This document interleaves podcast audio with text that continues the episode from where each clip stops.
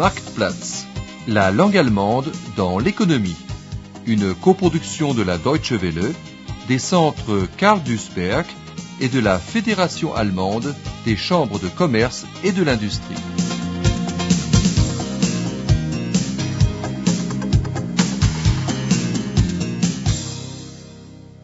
Leçon 22. Restructuration dans l'agriculture. Dans la cuisine, ça sent bon la viande rôtie. Toute la famille Harms est réunie. Seule Sabine est absente. Sans elle, ce n'est pas vraiment comme d'habitude. Mais elle a pris sa décision. Manifestement, la vie rurale ne dit rien à Sabine. Madame Harms comprend Sabine. Que pouvait-elle attendre de la vie auf dem Hof, à la ferme? Jeden Morgen früh raus. Debout tôt tous les matins. Ni Urlaub, jamais de vacances. Et avec ça, Schulden im Nacken, des dettes sur le dos.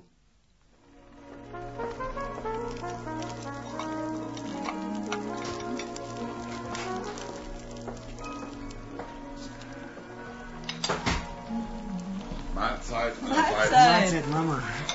Kalt ist mir. Und Hunger habe ich auch. Was riecht das wieder lecker? So, Fleisch und da die Kartoffeln. Danke. Danke. Hm.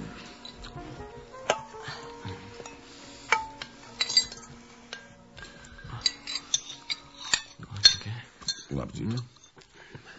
Irgendwie komisch. So ohne Sabine. Ach nee, Mama, fang jetzt bitte nicht damit wieder an. Gib mir mal lieber die Kartoffeln rüber. Danke. Naja. So einfach unter den Tisch gehen, kann man das ja wohl auch nicht. Deswegen kann ich sie sogar verstehen. Als Bauersfrau hier auf dem Hof hat sie nichts zu erwarten. Mal ehrlich, was hab ich schon gehabt vom Leben? Jeden Morgen früh raus, nie Urlaub und dann noch Schulden im Nacken. Da ist Sabine nicht der Typ für. Die hat doch ganz andere Pläne. Mama, bitte. Pour le fils, pas question d'aborder le sujet. En revanche, le chef de famille, Peter Harms, a décidé de s'engager pour la cause agricole. Est-ce que cela est mieux, morgens ab in die Fabrik, de prendre tous les matins le chemin de l'usine, immer denselben Handgriff, de faire toujours le même geste, toute la journée, ni frische Luft, de ne jamais être à l'air? Il estime que les paysans ont eine ganz andere Lebensqualität, une toute autre qualité de vie. Peter Harms Jr. lui donne raison, mais was das Geld angeht, pour ce qui est des revenus, maman a parfaitement raison. Mama hat schon recht. Quatsch, Hilde.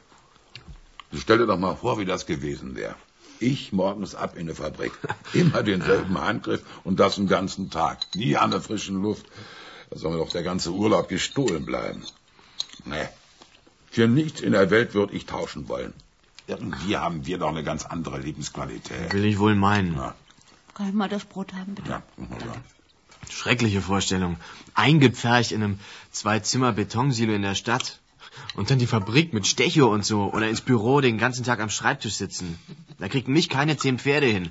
Auch Sabine nicht. Wenn sie so ein Leben will, bitte. Aber nicht mit mir. Aber was das Geld angeht, hat die Mama schon recht. So kann es auf keinen Fall weitergehen. Sonst sehe ich für die Zukunft schwarz. So kann das nicht weitergehen. Cela ne peut pas continuer ainsi.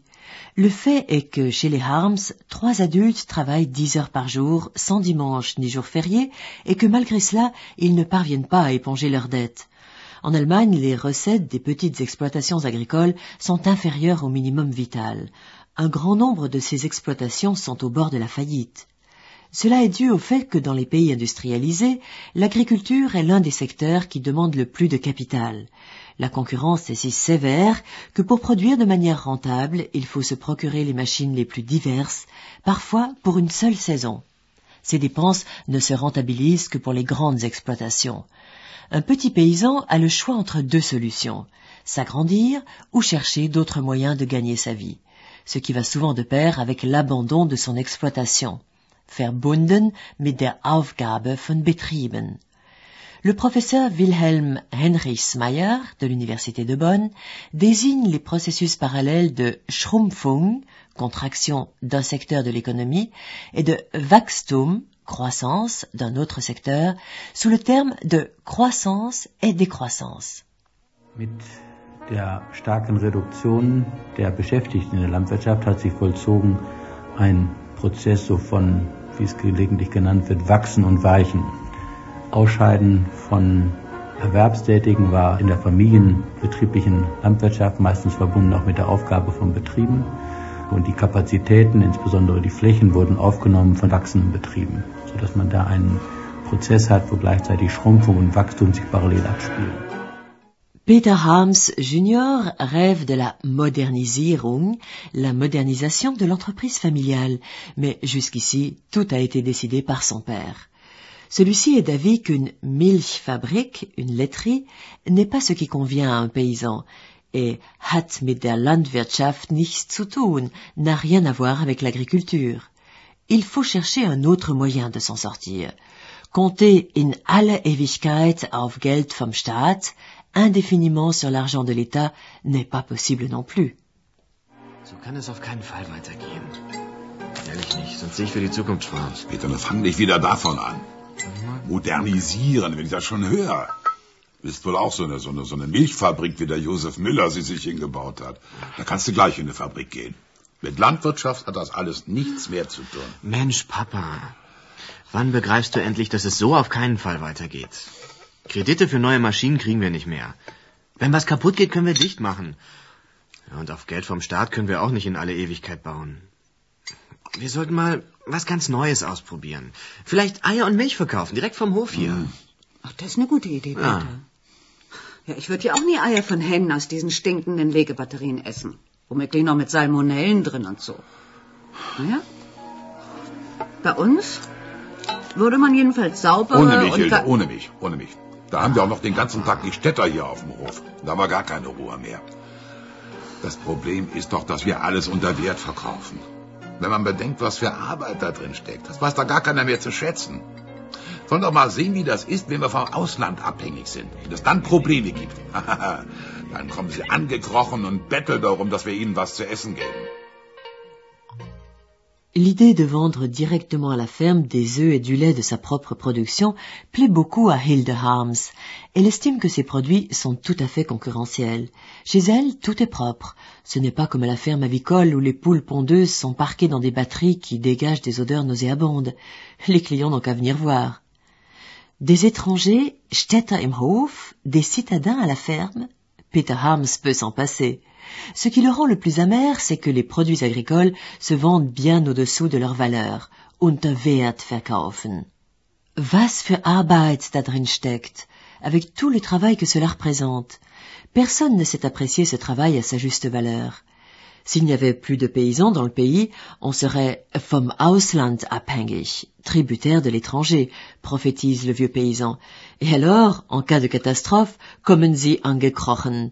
Il se mettrait à plat ventre et il viendrait betteln, mendier, pour zu essen geben, pour qu'on leur donne de quoi manger. C'est comme ça et pas autrement.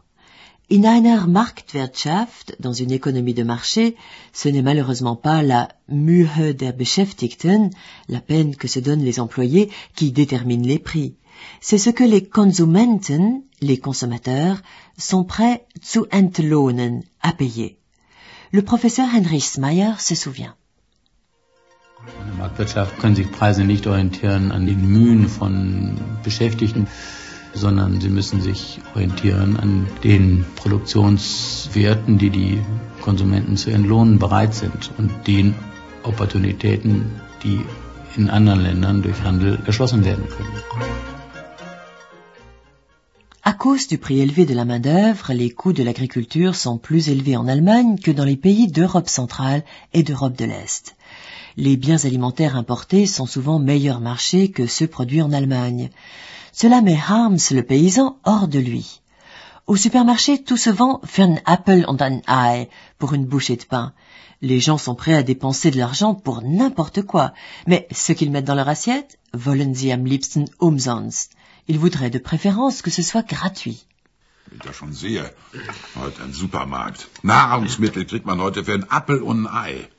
Ist doch gar nicht einzusehen. Für alles geben die Leute viel Geld aus. Ne? Aber das, was täglich auf den Tisch kommt, das wollen sie am liebsten umsonst. Nun mach mal halblang, Papa. Ja. In anderen Bereichen jammerst du ja auch nicht, wenn du was billiger kriegst. Meinst du denn, den neuen Fernseher hättest du so günstig gekriegt, wenn der nicht sonst wo montiert worden wäre? Oder das Auto? Die Teile werden doch auch irgendwo im Osten oder was weiß ich wo produziert. Peter Ham s'interrompt son père. Pourquoi critiquer les autres? Lui non plus ne se plaint pas, jammert nicht, lorsqu'il peut se procurer quelque chose à meilleur prix, billiger kriegen. Le nouveau téléviseur, par exemple, s'il a pu l'avoir à un prix aussi günstig, intéressant, c'est bien parce qu'il n'est pas montiert, monté en Allemagne, mais sonstwo, autre part. Si les céréales produites en Pologne reviennent meilleur marché que les céréales allemandes, malgré les coûts de transport, il est intéressant d'importer des céréales en Allemagne. Cela ne vaut pas seulement pour le Agrarbereich, le secteur agraire, souligne le professeur Heinrich Smeyer. La Kosten-Nutzen-Analyse, l'analyse coût-avantage, montre in fast allen Fällen, dans presque tous les cas, l'utilité de la internationale Arbeitsteilung, la répartition du travail au niveau international. Das darf man nicht alleine auf den Agrarbereich beziehen, den Agrarhandel beziehen. Das muss man ja auf alle Produkte beziehen, die international gehandelt werden. Und da wird eine Kosten-Nutzen-Analyse auch unter Berücksichtigung der externen Effekte dazu führen, dass es in fast allen Fällen zweckmäßig ist, La répartition du travail au niveau international, lorsqu'elle est bien comprise, signifie que chaque pays écoule sur le marché mondial ce qu'il peut produire mieux et meilleur marché que les autres. La liberté du commerce ne doit pas en être entravée. Mais dans le secteur agraire, l'Union européenne limite plus ou moins l'importation dans le but de protéger sa propre production.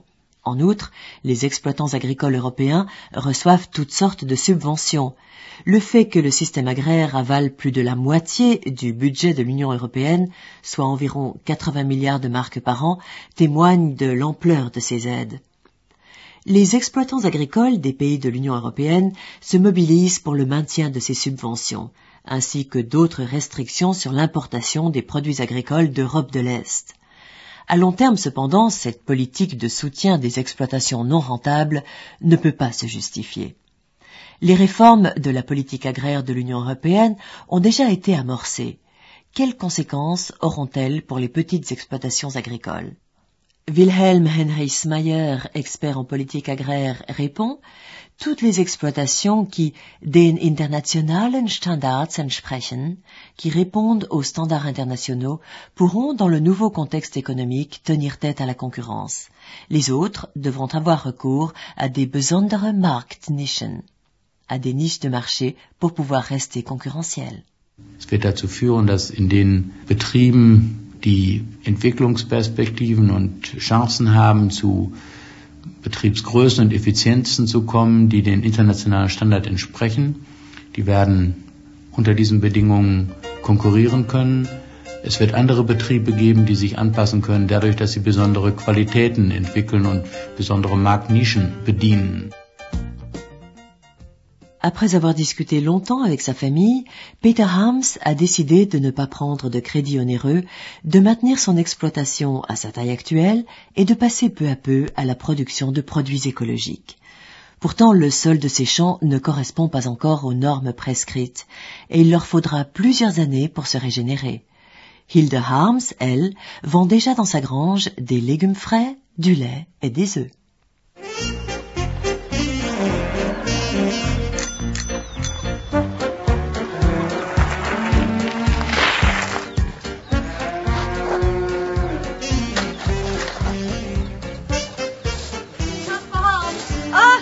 Frau Schmidt.